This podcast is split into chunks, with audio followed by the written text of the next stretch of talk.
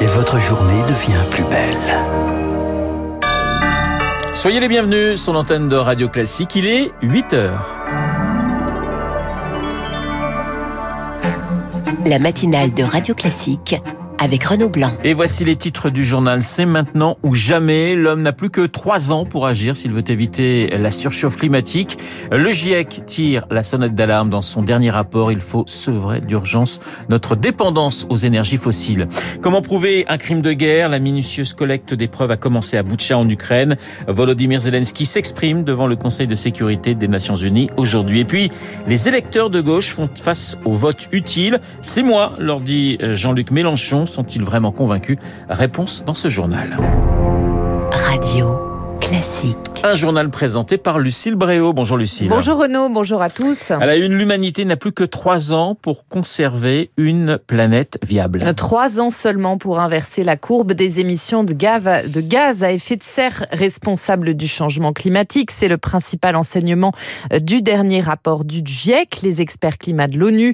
Ils proposent une boîte à outils secteur par secteur pour y parvenir. Cela passe d'abord par la réduction de notre dépendance aux énergies fossiles. Baptiste Gabory, charbon, pétrole et gaz dont on parle beaucoup en ce moment. Oui, et il faudra réduire leur utilisation de manière substantielle selon le GIEC. Et Yamina Saeb est spécialiste des politiques d'atténuation, co-auteur de ce rapport. Dans tous les secteurs, il faudrait des politiques d'efficacité et le remplacement des énergies fossiles par des énergies renouvelables. Il ne faut pas y aller par 36 000 chemins. Si on ne sort pas des énergies fossiles, on ne pourra pas changer de trajectoire. En parallèle, il faudra développer les renouvelables, notamment dont les prix ont chuté ces dernières années. Il faut électrifier partout où c'est possible, dans les transports par exemple, repenser les villes, les rendre plus denses. Cela aura un coût et les investissements publics et privés ne sont pas aujourd'hui à la hauteur. Raphaël Jachnik, économiste à l'OCDE, co-auteur également de ce rapport les flux financiers pour le climat au niveau global sont entre 3 à 6 fois inférieurs au niveau nécessaire d'ici à 2030 pour limiter le, réchauffement à moins de 2 degrés. Et en parallèle, on peut observer que les flux financiers et de soutien public aux énergies fossiles restent importants, voire supérieurs aux flux climatiques. Les prochaines années seront, seront vraiment critiques. Les solutions existent, mais il faut les mettre en œuvre partout et maintenant. Nous sommes à la croisée des chemins, estime aujourd'hui le GIEC. Baptiste Gabory et votre chronique 3 minutes pour la planète sur le sujet à retrouver comme tous les jours en longueur en podcast et sur radioclassique.fr. Lucie, le changement climatique euh, qu'on observe très concrètement ces derniers jours dans les vergers de France. Durement mis à l'épreuve par le gel, ce début avril fait l'effet d'une douche froide, glaçant les jeunes pousses. Entre dimanche et lundi, le pays a connu sa nuit la plus froide depuis 1947 pour un mois d'avril. Dans le sud-ouest, les vergers de prunes ont beaucoup souffert.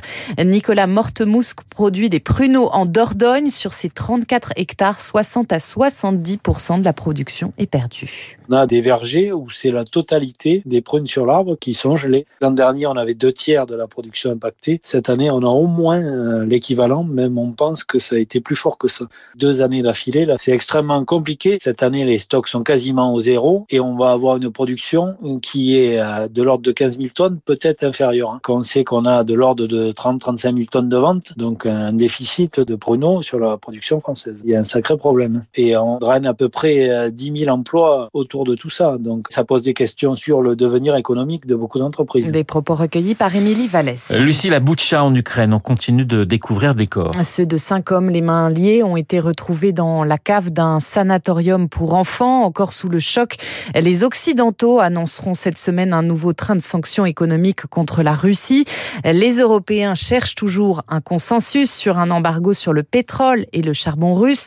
Paris et Berlin ont déjà annoncé l'expulsion de plusieurs dizaines de Sur le terrain, les preuves de crimes de guerre dans la région de Kiev s'accumulent, une collecte longue et difficile, Eric Kioch. À Boutcha, policiers, soldats, médecins ukrainiens, membres d'ONG, tous concourent déjà au recueil des preuves sur le terrain. Mais cette avalanche d'éléments bruts doit encore être vérifiée par les enquêteurs de la Cour pénale internationale une fois sur place.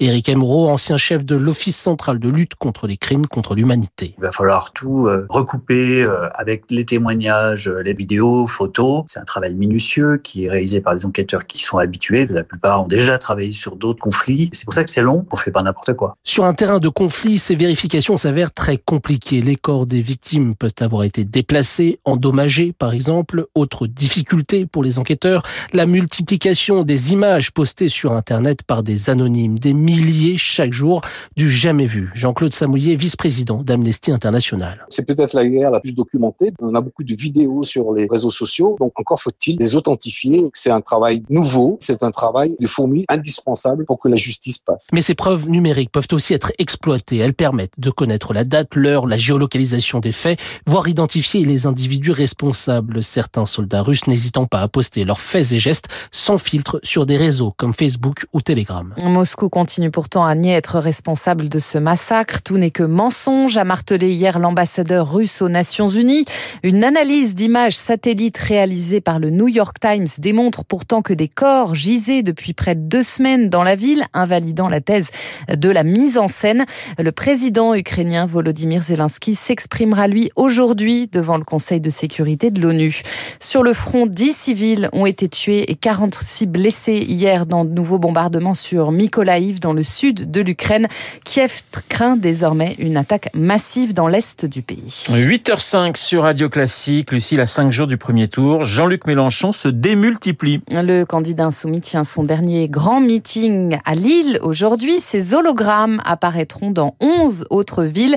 Donné troisième dans les sondages, il tente tout pour s'immiscer dans le duel annoncé Macron-Le Pen, multipliant les appels au vote utile à gauche. Alors qu'en pensent les électeurs?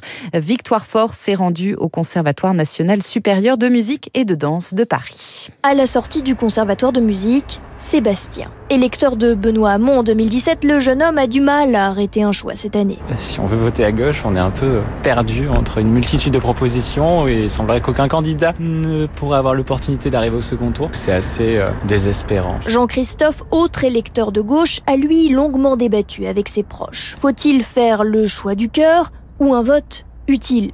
Au début de la campagne, il penchait pour un bulletin Yannick Jadot, mais à bien y réfléchir. Finalement, il y a le choix de voter pour un parti qui est le plus près de nos idées ou de voter pour euh, un parti ou un candidat qui sera en position de faire euh, bouger les choses.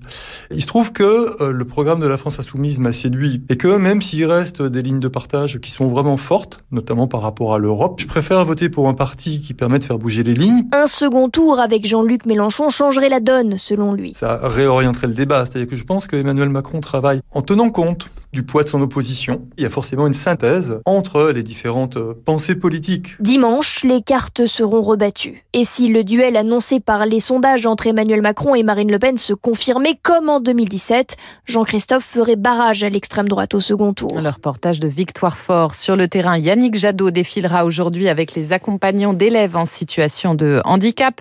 Emmanuel Macron, lui, sera dans le Finistère. Valérie Pécresse, de son côté, vient de recevoir le soutien de l'ancien Premier ministre François Fillon.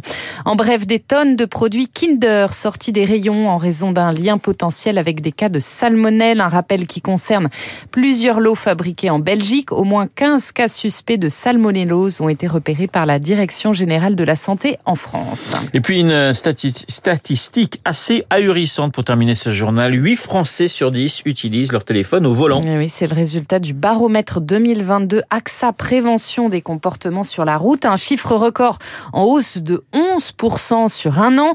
52% des Français téléphonent au volant, 34% consultent ou envoient des messages. Il faut savoir que pianoter au volant multiplie par 23 quand même le risque d'accident. Vous faites du vélo, vous ne faites pas du, ne pianotez oui. pas en vélo avec votre téléphone. Non. Vous évitez, c'est bien Lucille, je vous reconnais bien là. On vous retrouve à 9h pour un prochain point d'actualité, le journal de 8h présenté par euh, Lucille Bréau. Dans un instant, Guillaume Tabar pour son et puis mon invité, le président de la Fondation Robert Schuman, Jean-Dominique.